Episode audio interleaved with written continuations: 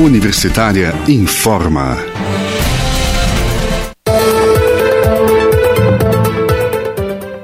Olá, boa tarde. Eu sou Silvânia Lime. Nós seguimos aqui pela Rádio Universitária da UFG os boletins informativos desta quarta-feira, 10 de março. Durante todo o dia, o ouvinte da Rádio Universitária pode acompanhar pelos 870M, pelo site radio.ufg.br, pelo aplicativo Minha UFG informações sobre o que acontece nas universidades federais de Goiás, em Goiânia, no estado de Goiás, no Brasil e no mundo.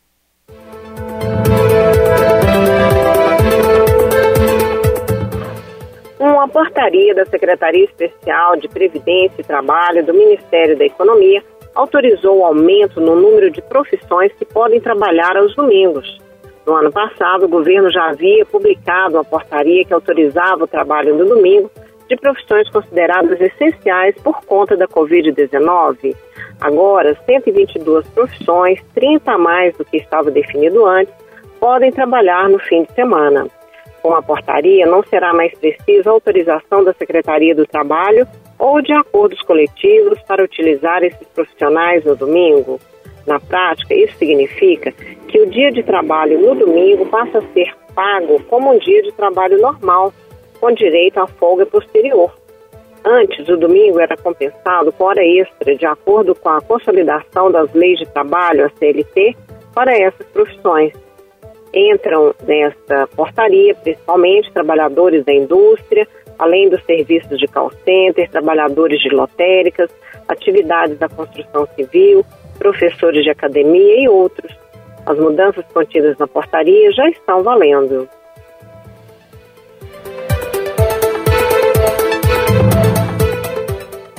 Nova remessa com 69,8 mil doses de Coronavac chegar a Goiás na noite de terça-feira. A Secretaria de Estado da Saúde armazenou a vacina na rede de frios em Goiânia e deve distribuí-la para 18 regiões a partir de hoje. Com a chegada desse novo lote, Goiás recebeu um total de 574.280 doses, somando as vacinas Coronavac e AstraZeneca. A Secretaria de Estado da Saúde informou que essas doses devem ser aplicadas em idosos. Cada município está organizando as aplicações conforme a população de cada faixa etária. A pasta informou ainda que tem conseguido manter a campanha de imunização sem suspensões. Assim como as remessas anteriores de Coronavac, a Secretaria Estadual de Saúde deve enviar aos municípios, inicialmente, apenas a metade do total de vacinas recebidas para ser aplicada como primeira dose. Só depois da janela apropriada de tempo para aplicação do reforço é que a Secretaria vai enviar o restante para ser aplicada como segunda dose. O secretário estadual de Saúde, Ismael Alexandrino, explicou que, além de manter o programa de vacinação no Estado, a pasta prevê a abertura de mais leitos para atender pacientes de Covid-19, já que a maioria dos hospitais em Goiás estão atendendo com a capacidade máxima.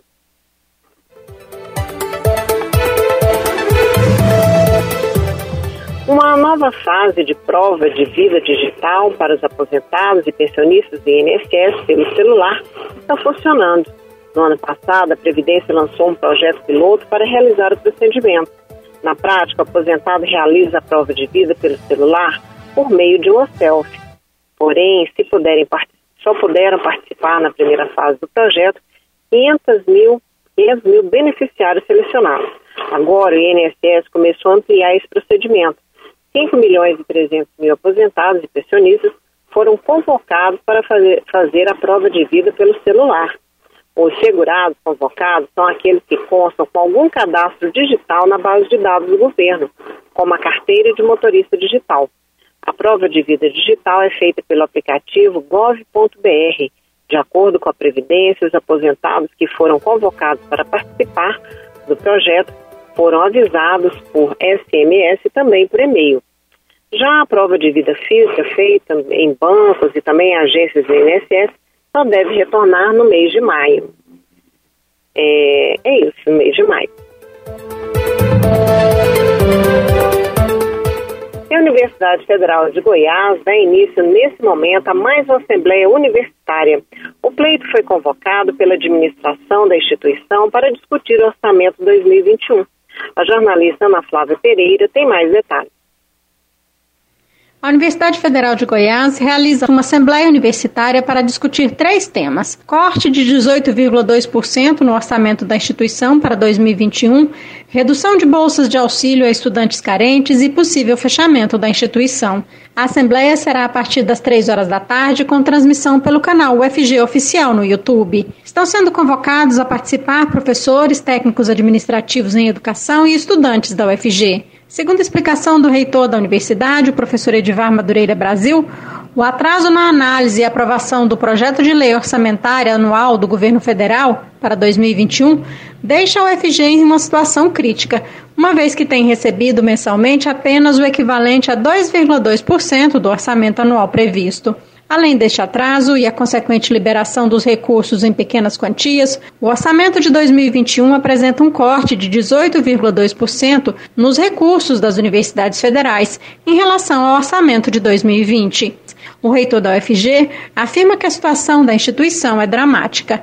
Ele ressalta que a universidade está se desdobrando e fazendo o possível, e às vezes até o que é aparentemente impossível, para atender a população, manter suas atividades em funcionamento para não desamparar as pessoas em nenhum dos aspectos que dizem respeito ao dia a dia da universidade. Mas os recursos chegando em quantidade muito menor que a necessidade e os compromissos assumidos, a consequência é que a UFG tem deixado de pagar suas contas, de pagar fornecedores e contas de água e energia elétrica, por exemplo. Por isso, o reitor da UFG vem demonstrando a necessidade da sociedade goiana fazer um movimento em prol da universidade, que é um patrimônio do estado de Goiás há 60 anos. Ele explica que o Congresso Nacional deve votar na semana de 23 de março o orçamento de 2021 e é preciso recompor o orçamento das universidades federais, sob pena dessas universidades não conseguirem funcionar plenamente em 2021. Durante sua participação no programa Boa Semana UFG, aqui na Rádio Universitária, a vice-reitora da UFG, a professora Sandra Mara Matias Chaves, falou sobre a perspectiva de funcionamento da universidade este ano e chamou atenção para a importância da instituição para Goiás e dos goianienses se mobilizarem em favor da UFG. A universidade ela é uma instituição né, que tem sobrevivido a diferentes ataques, né, a diferentes dificuldades no, na sua, no decorrer da sua história. Nós estamos com sérios problemas orçamentários, mas a nossa expectativa é que a universidade continue desenvolvendo todas as suas atividades, por ela ser uma instituição essencial, né, uma das instituições mais importantes do nosso estado, do país, é, a, a, nossa expectativa é que nós possamos continuar desenvolvendo todas as nossas atividades, até porque todas essas atividades têm uma repercussão muito importante na sociedade. Né? A UFG desenvolve ações é, junto à comunidade de uma forma geral que leva né, diferentes benefícios, tanto do ponto de vista do ensino, quanto da pesquisa, quanto da assistência, da extensão, da cultura. Então, nós não podemos deixar que essa possibilidade de fechamento da universidade aconteça. Eu acredito que a nossa mobilização é fundamental para que nós tenhamos garantido né, a, condição de funcionamento da, da UFG pressionando os parlamentares, pressionando esse governo, ressaltando a nossa importância e fazendo com que não só os parlamentares, mas especialmente o governo federal, o Ministério da Educação, considere a universidade na importância que ela ocupa e com a função social que ela tem para que nós possamos continuar desenvolvendo todas as nossas atividades. Na Universitária são 15 horas e 22 minutos. Nós voltaremos com um novo boletim às 18 horas. Acompanhe nossa programação pelos 870M, pelo site radio.fg.br e pelo aplicativo Minha UFG. Nós também estamos nas redes sociais. Acesse a Rádio Universitária no Instagram e no Facebook. Se puder, fique em casa. Se precisar sair, use máscara sempre. Ajude no combate ao novo coronavírus. Silvânia Lima para a Rádio Universitária.